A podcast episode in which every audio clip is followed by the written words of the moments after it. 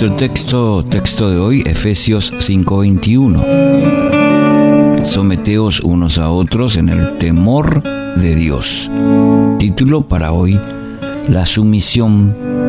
La sumisión es un asunto, mi querido oyente, de suma importancia para el discípulo de Cristo. No obstante, existe en la iglesia mucha ignorancia al respecto podemos también afirmar que en el nombre de la sumisión se han visto también eh, muchos abusos de autoridad. Entonces es bueno que meditemos un instante sobre este concepto eh, bíblico. El versículo de hoy, de Efesios 5:21, nos anima a practicar la sumisión mutua. Someteos unos a otros. Es decir, se aleja de aquella idea que predomina en la mente de muchos líderes de que la sumisión es un camino de una sola dirección. Es decir, es algo que practican los miembros de la iglesia hacia los que están en autoridad, mientras que ellos están libres de este compromiso. Pero vemos que en la exhortación de Pablo es bien clara, someteos unos a otros. Para demostrar cómo se practica esta sumisión, Pablo escoge tres tipos de relaciones humanas donde existe esa reciprocidad y ejemplifica la clase de actitudes que debemos tener. Estas tres relaciones son el matrimonio, la familia y el trabajo. En cada una de ellas, la sumisión toma diferentes matices, pero es igualmente obligatoria para todas. Es decir, en cada una de ellas, en estas áreas, eh, practicamos la sumisión, en el matrimonio, en la familia y el trabajo. De modo que trasladando la figura de la sumisión a la iglesia, se puede afirmar que un pastor no puede insistir en que la sumisión solamente es responsabilidad de los miembros, sino que él mismo, por ejemplo, también tiene que practicar la sumisión hacia las personas que pastorea. Es interesante notar, sin embargo, que los mayores abusos en cuanto a la sumisión existen en aquellos líderes que creen que no tienen que dar cuentas a nadie de su comportamiento. En esta clase de líderes vemos una constante insistencia en exigir la sumisión de las personas de su congregación. Uno de los principios fundamentales de la sumisión, sin embargo, es que no es algo que se exige, sino que se otorga.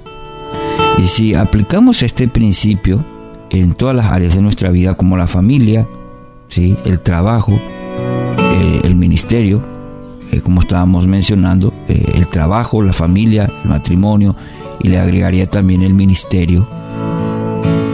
Es muy interesante este principio, no es algo que se exige, sino que se otorga. Es decir, no conseguimos que otros se sometan a nosotros mediante denuncias, mediante manipulaciones, usando constantes recordatorios eh, de que deben hacerlo porque la Biblia lo demanda. La sumisión se gana mediante un estilo de vida, un estilo de vida que invita a otros a someterse, diríamos, naturalmente a nosotros. Se da de manera casi, casi diría automática. ¿Por qué? Por lo que ven en nuestra vida, no es necesario alzar la voz, golpear la mesa o recordar constantemente quién es la autoridad. Si recorremos las páginas del Evangelio, no encontraremos una sola instancia donde Cristo, por ejemplo, tenga que recordar a sus discípulos que debían someterse a Él. No va a encontrar. Sin embargo, todos ellos entendieron que la sujeción era un elemento indispensable para una relación sana con el Maestro. ¿Se da cuenta? El apóstol Pablo nos deja un segundo principio en el versículo de hoy, y es que la sumisión debe ser en el temor de Dios. Someteos unos a otros, primero. Segundo, el aspecto del temor de Dios. Un principio también demasiado importante en la vida del creyente. Eh, y es que la sumisión debe ser así, en el temor de Dios. Frecuentemente no practicamos la sumisión porque no vemos en la otra persona las características que, entre comillas, merezcan nuestra sumisión.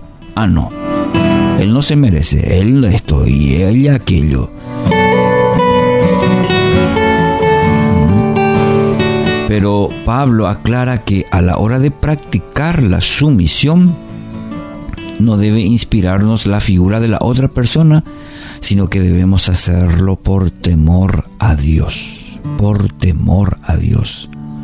Lo que nos motiva, es decir, mi querido oyente, lo que debe motivarnos es que entendemos que la sumisión, someternos, es algo que agrada a nuestro Padre. De hecho, el Señor ha trabajado intensamente en la vida de todos sus grandes siervos. Y usted recorra nomás toda la Biblia y va a encontrar que en cada uno de ellos, estos siervos, Dios ha trabajado en cada uno de ellos enseñarles la sumisión. ¿Por qué? Porque sin la sumisión es imposible agradarle. Mire nomás, aún el Hijo de Dios, Jesús, practicó la sumisión absoluta a la voluntad del Padre. No se haga mi voluntad, sino la tuya. Fue una constante en su vida.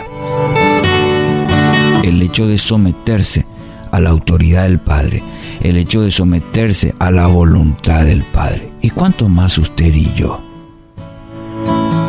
Dice una frase la enseñanza bíblica sobre la sumisión no pretende establecer una jerarquía de relaciones, sino cultivar una actitud interna de honra hacia los demás.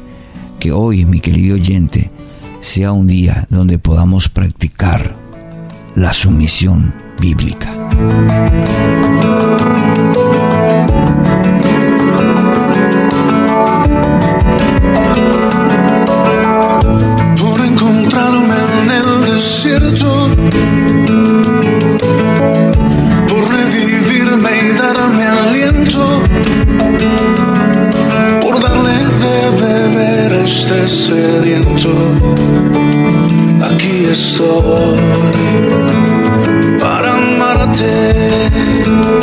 Adorarte.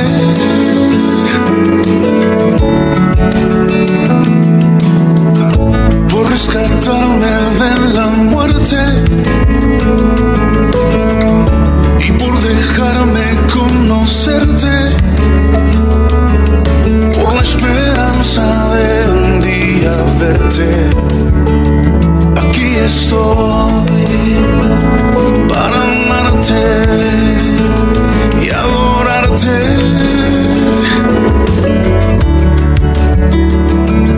Y a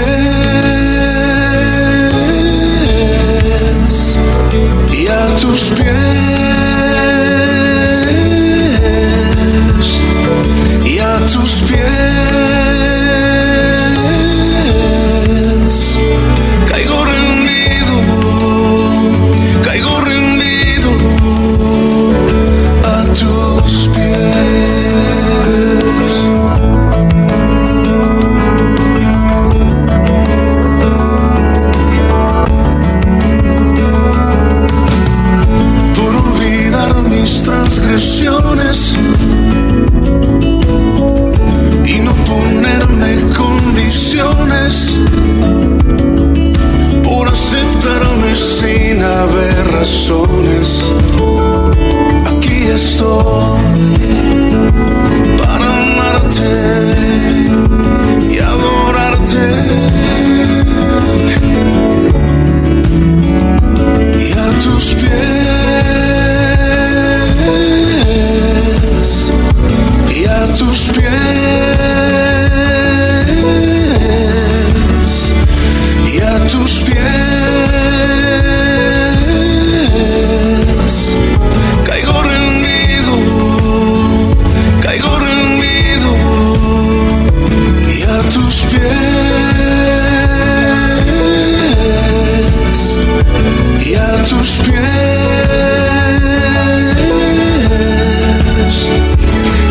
cóż pies